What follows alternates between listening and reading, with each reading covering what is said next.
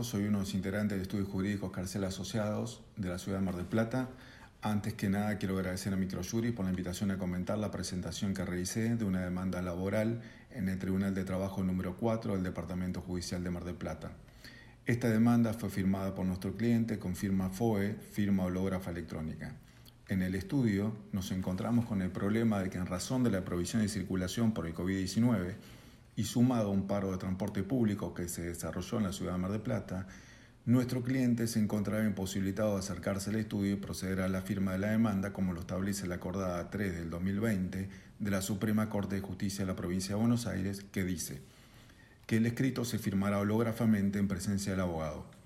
Por tal motivo, y al no contar nuestro cliente con firma digital, decidí implementar la firma hológrafa electrónica para que nuestro cliente pudiera firmar desde su celular y en la comodidad de su casa, sin tener que desplazarse o tener contacto con persona alguna. Primeramente analicé el marco legal de la firma electrónica.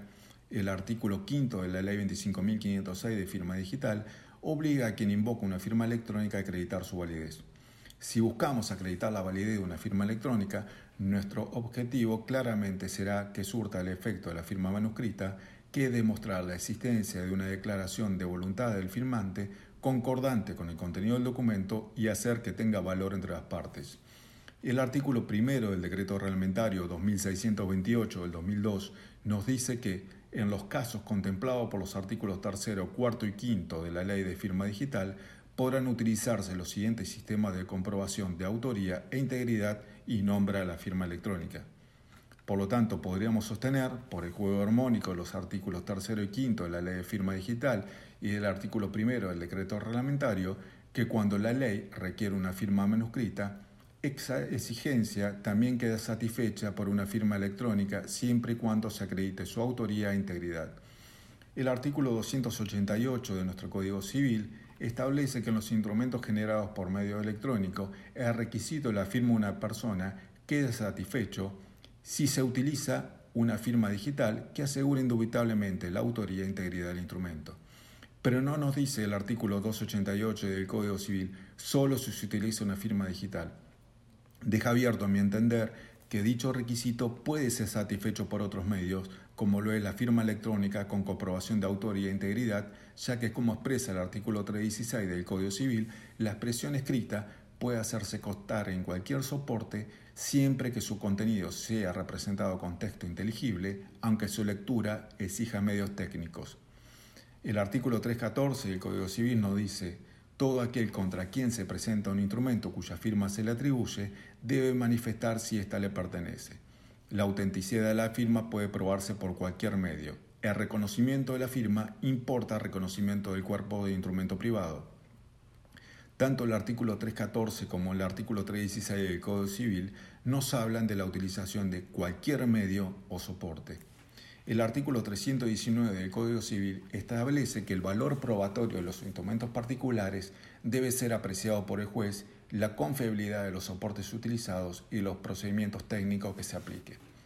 Es el propio Estado, a través de la Ley de Simplificación y de Burocratización del Estado, la ley de tarjeta de crédito, la ley de cheque, el decreto ley 5965, letra de cambio, donde le reconoce la validez a la firma electrónica, estableciendo que si el instrumento fue generado por medios electrónicos, el requisito de la firma quedará satisfecho si se utiliza cualquier método que asegure indubitablemente la esterilización de la voluntad de las partes y la integridad del instrumento. La Corte Suprema de Justicia, en la acordada 12 del 2020, dijo que corresponde aplicar lo previsto en los artículos segundo y quinto de la Ley 25.506 en tanto prescriben la aplicación de la firma digital y electrónica a fin de dotar de integridad al documento y de determinar la autoría de los firmantes. Los artículos 6 y 11 que equiparan al documento digital al documento escrito. La ley 26.685 en su artículo primero dice, autorícese la utilización de expedientes electrónicos, documentos electrónicos, firmas electrónicas, firmas digitales, comunicaciones electrónicas, domicilios electrónicos constituidos en todos los procesos judiciales y administrativos que se tramiten ante el Poder Judicial de la Nación con idéntica eficacia jurídica y valor probatorio que sus equivalentes convencionales. De lo visto, queda más que clara la validez legal de la firma hológrafa electrónica siempre que se cumpla con el requisito de poder demostrar su autoría e integridad. Pasemos a explicar el procedimiento que utilicé para la realización de la firma hológrafa electrónica o FOE con la finalidad de demostrar su autoría e integridad. Al buscar qué programa informático utilizar, pude observar que varias empresas que brindan el servicio de ser tercero de confianza en España utilizaban como base al programa Adobe Sign para la realización de la firma electrónica. Ellos lo denominan firma electrónica avanzada. Por tal motivo decidí, me decidí por utilizar este programa.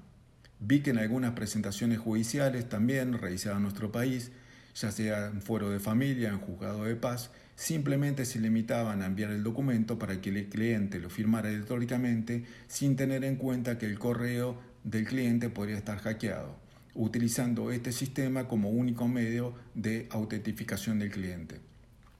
A raíz de esto, intenté fortalecer la autoridad de la firma e implementé un segundo control por medio del teléfono del cliente. Para realizar este procedimiento utilicé los servicios que nos brinda el programa Adobe Sin Empresas.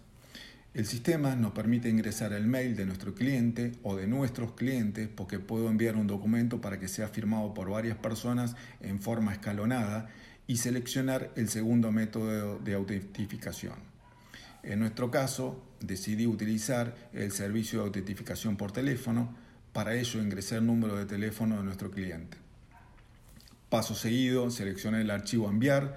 Si este es un archivo Word, el programa automáticamente lo convierte a PDF y nos da la posibilidad de agregar campos a completar por el cliente o simplemente ingresamos el campo de la firma y los enviamos a firmar a nuestro cliente.